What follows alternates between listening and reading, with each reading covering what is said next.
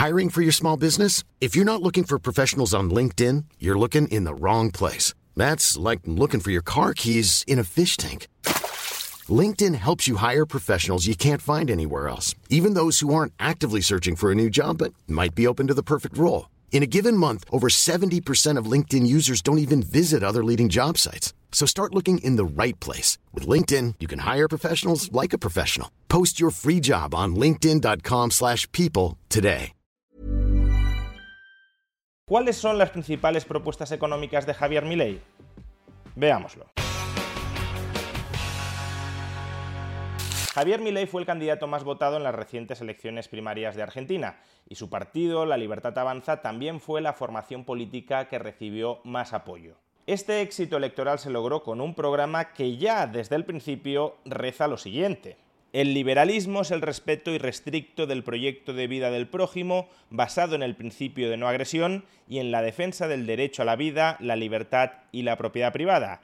Sus instituciones fundamentales son los mercados libres de intervención del Estado, la libre competencia, la división del trabajo y la cooperación social. La Libertad Avanza es una alianza de gobierno que reúne, convoca y se dirige a hombres y mujeres de toda condición social, conformada por distintos partidos políticos y creada para impulsar políticas liberales que coadyuven al despegue económico, político, cultural y social que los argentinos necesitamos para volver a ser el país pujante que éramos a comienzos del año 1900. La Libertad Avanza propone un gobierno que propicie el desarrollo personal de sus habitantes, garantizando las libertades conferidas por la Constitución Nacional y que respete e incentive el esfuerzo y el mérito. La administración apropiada de las áreas de gobierno brindarán las herramientas necesarias para el pleno desarrollo de las personas en un contexto social y económico que reivindique los valores del pensamiento autónomo, crítico y libre, que propicie la cultura de los ciudadanos creativos, racionales, que transmitan valores que convoquen al crecimiento personal y colectivo, tal que podamos proyectarnos como una sociedad moderna, confiable y pujante. A principios del siglo pasado, la matriz productiva de la Argentina se mantenía gracias al esfuerzo, trabajo y motivaciones de ascenso social de su clase media trabajadora, quienes, producto del sacrificio personal y colectivo, encontraban en esta tierra prometida el lugar para crecer que les era negado en sus países de origen.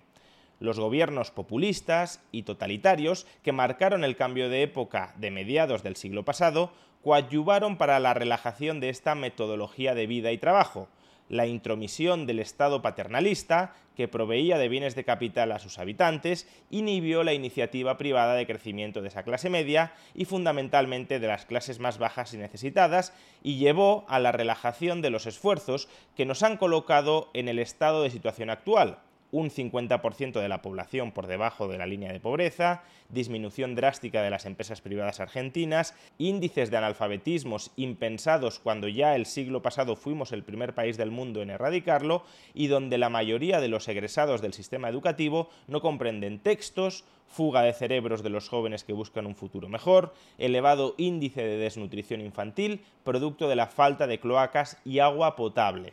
Las políticas populistas, que parecían bien intencionadas, demostraron a la postre que eran producto de una planificación asfixiante para alcanzar el enquistamiento de quienes las aplicaban y que las oposiciones que las sucedieron no supieron, no quisieron o no pudieron revertir, agravando aún más el problema ese Estado paternalista ha salido a competir con la iniciativa privada de las empresas, las personas y particularmente los jóvenes, que terminaron quebrando o yéndose del país en busca de mejores condiciones económicas, jurídicas y laborales en pos de la esperanza y en búsqueda de su crecimiento.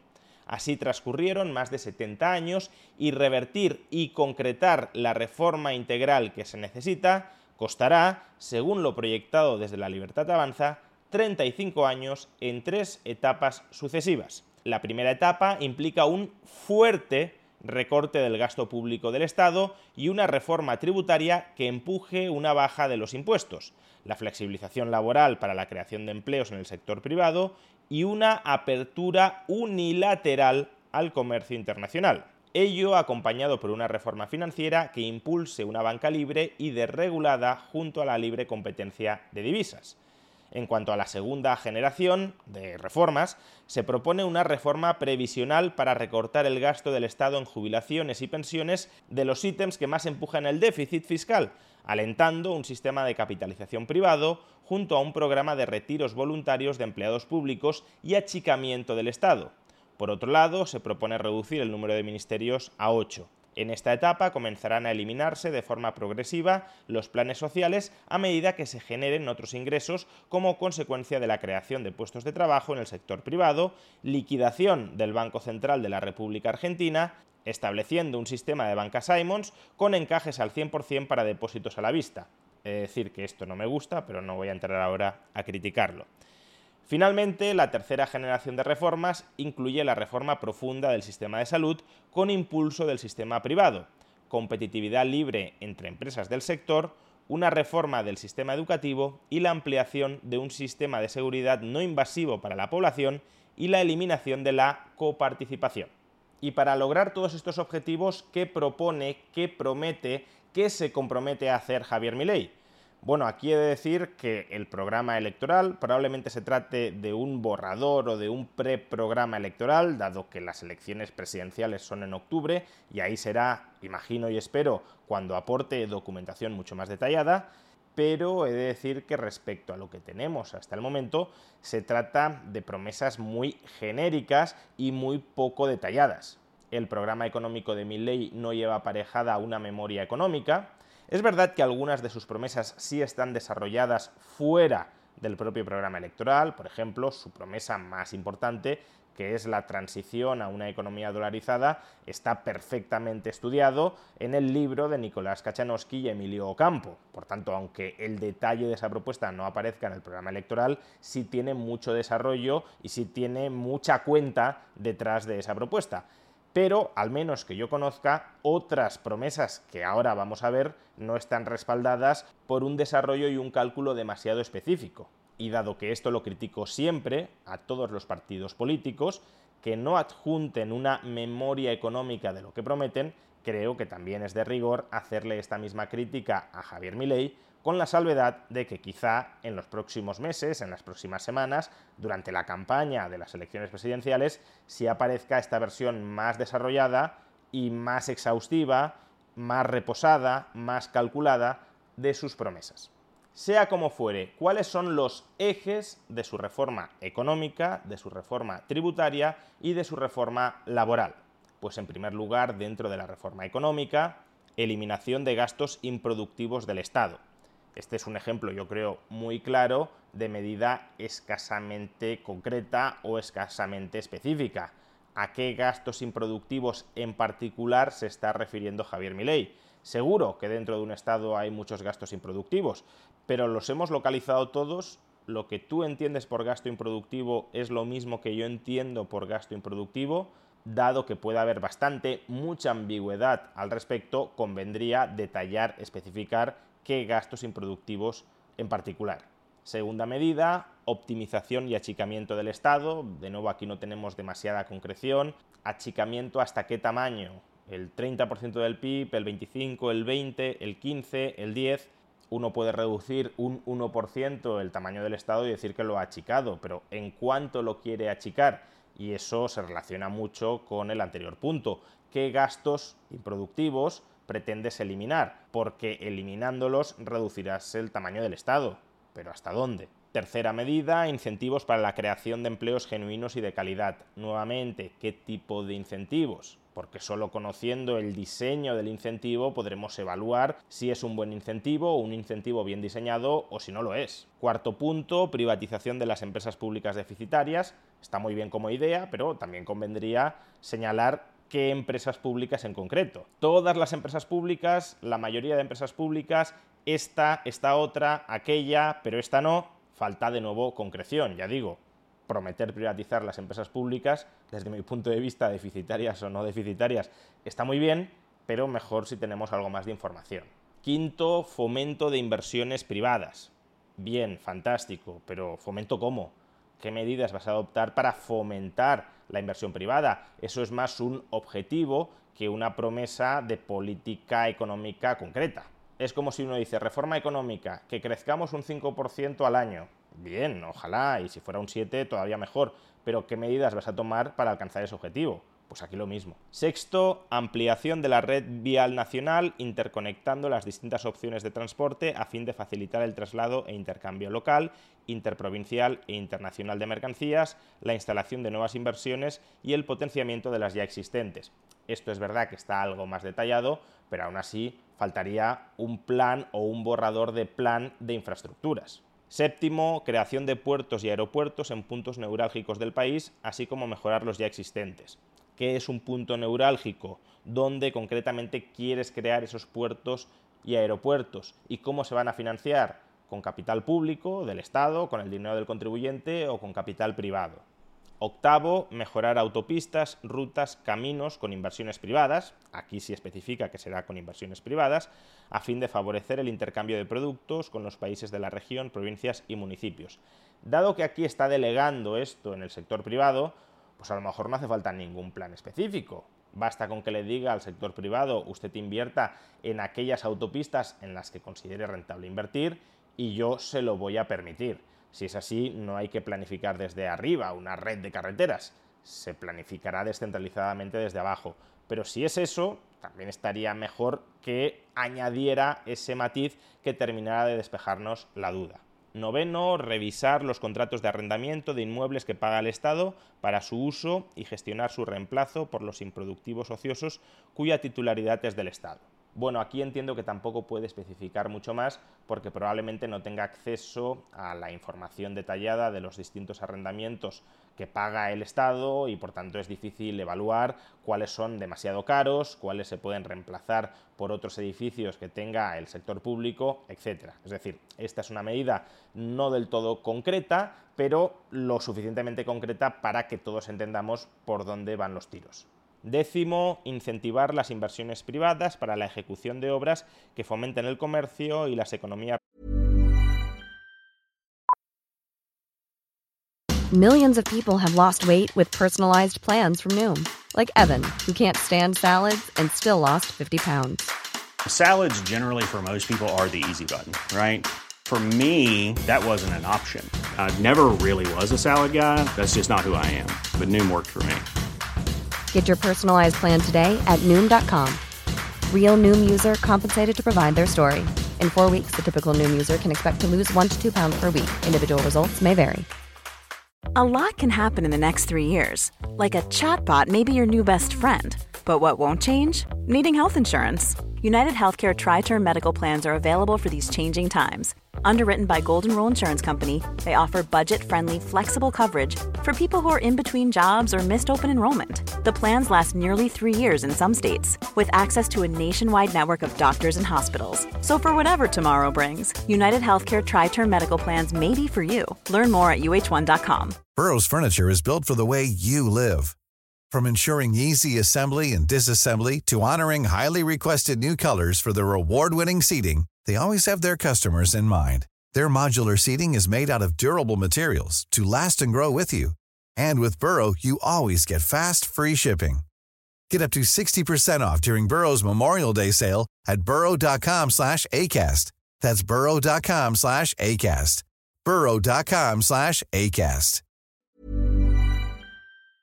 Regionales y favorezcan el intercambio de productos en todo el territorio nacional. He de decir que esta décima promesa me parece un tanto redundante con respecto a la promesa de fomentar la creación de puertos y aeropuertos, con la de ampliar la red vial nacional o con la de fomentar la inversión privada en infraestructuras. Al menos yo no veo que aporten nada más de información de lo que ya aportaban las promesas previas.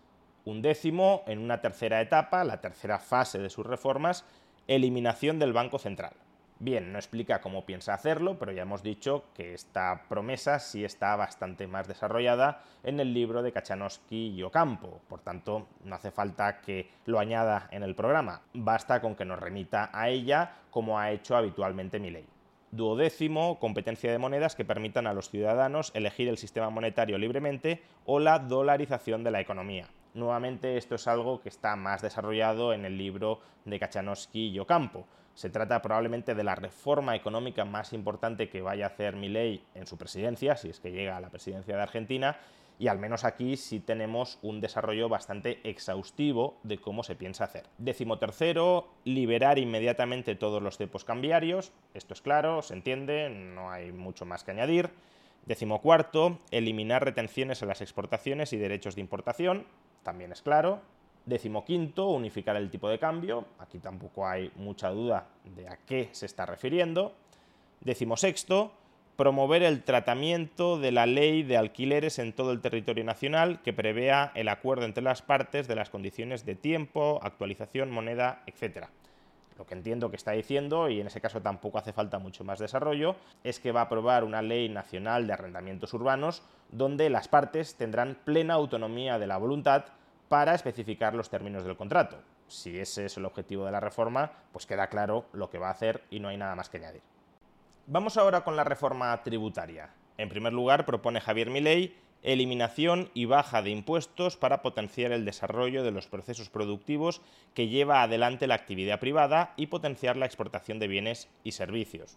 De nuevo, aquí no está aclarando qué impuestos pretende reducir ni cuánto. Claro, si todo esto no está especificado, es difícil hacer una memoria económica, porque no sabes cuánta recaudación puedes perder o ganar si no aclaras previamente qué impuestos vas a bajar y cuánto.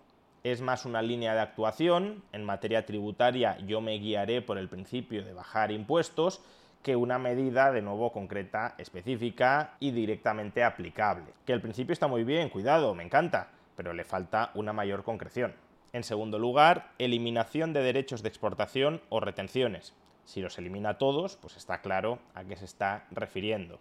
Y en tercer lugar, financiamiento estatal a partir de un régimen de regalías y concesiones por la explotación de recursos naturales. No concreta exactamente los términos de las regalías que exigirá a quienes exploten recursos naturales, pero al menos está claro cuál va a ser el modelo de interacción recursos naturales argentinos sector privado.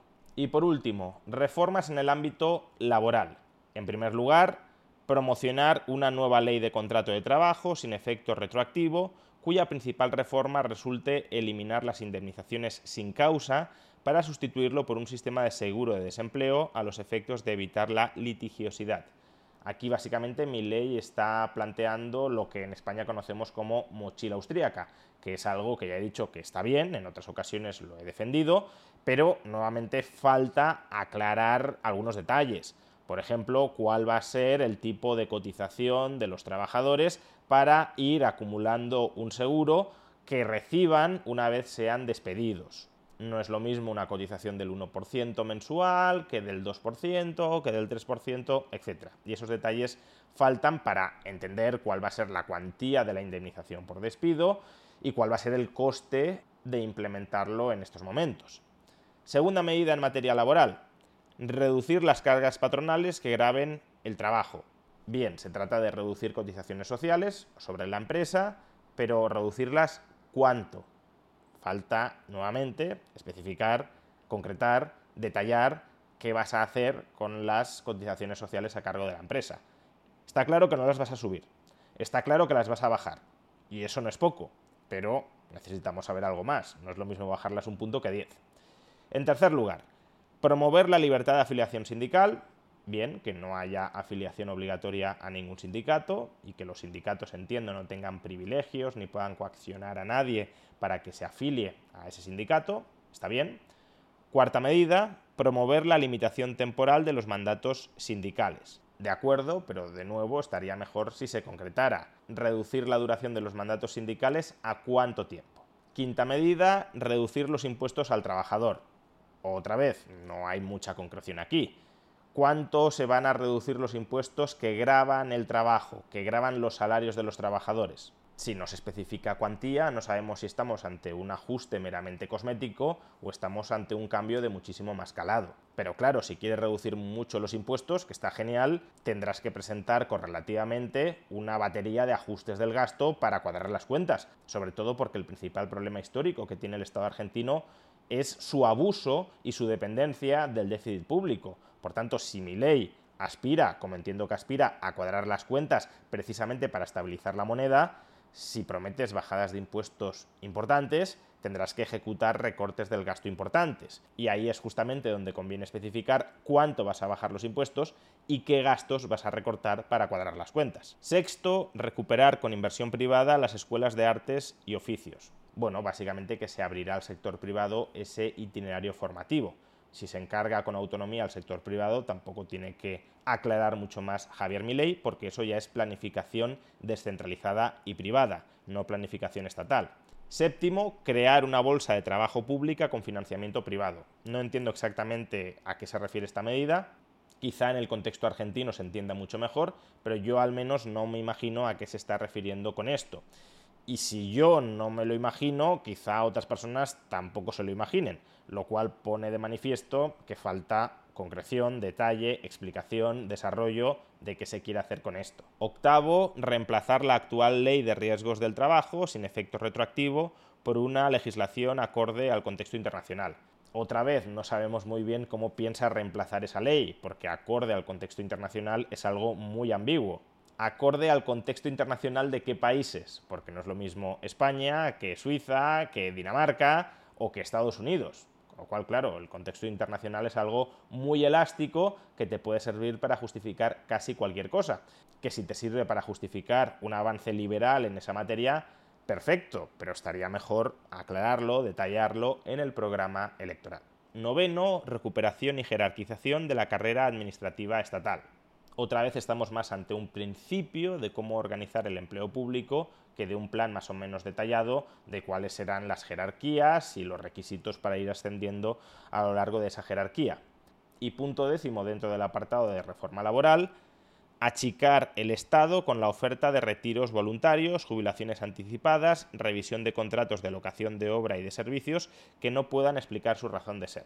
Básicamente que quiere reducir empleo público, lo cual está muy bien porque es muy complicado o imposible reducir de manera significativa el tamaño del Estado si no prescindes de trabajadores públicos, pero otra vez, entendemos a qué se está refiriendo, pues que se prejubilen empleados públicos, que no haya tanta renovación de plazas, que se cancelen contratos de trabajo del sector público que puedan ser cancelados, pero estaría mejor si conociéramos qué se les va a ofrecer a los funcionarios para que se jubilen o se retiren anticipadamente, o qué tipo de contratos de personal público quiere rescindir porque considera que no desempeñan ninguna función fundamental y no tienen por tanto razón de ser. Entiendo que si un empleado público lee esta promesa pensará que su puesto de trabajo puede estar en peligro, pero en general los empleados públicos no sabrán si concretamente su puesto de trabajo se va a amortizar se va a extinguir o no.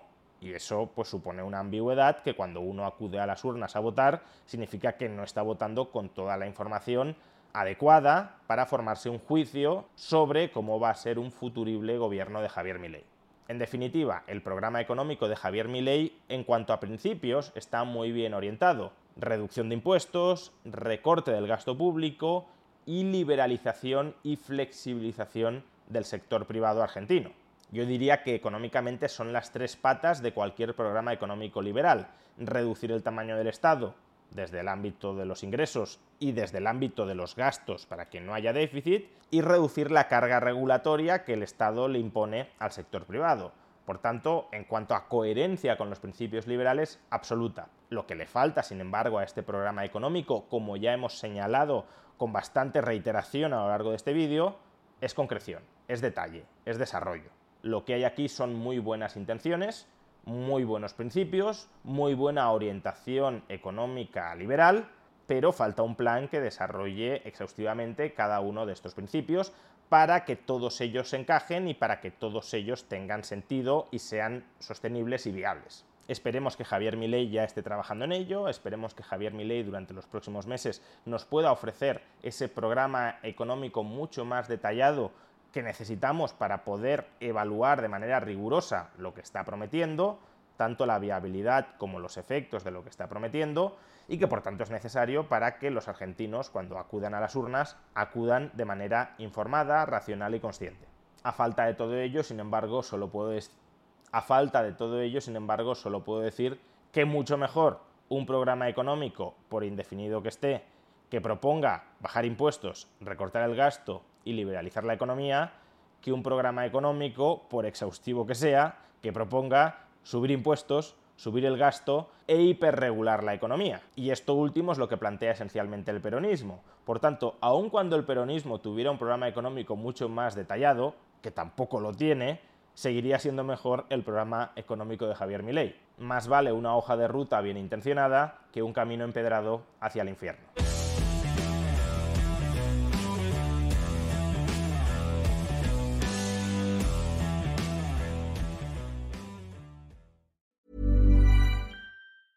Hi, I'm Daniel, founder of Pretty Litter. Did you know cats tend to hide symptoms of sickness and pain? I learned this the hard way after losing my cat, Gingy. So I created Pretty Litter, a health monitoring litter that helps detect early signs of illness by changing colors, saving you money and potentially your cat's life. Pretty Litter is veterinarian developed, and it's the easiest way to keep tabs on your fur baby's health right at home. Go to prettylitter.com and use code ACAST for 20% off your first order and a free cat toy. Terms and conditions apply. See site for details.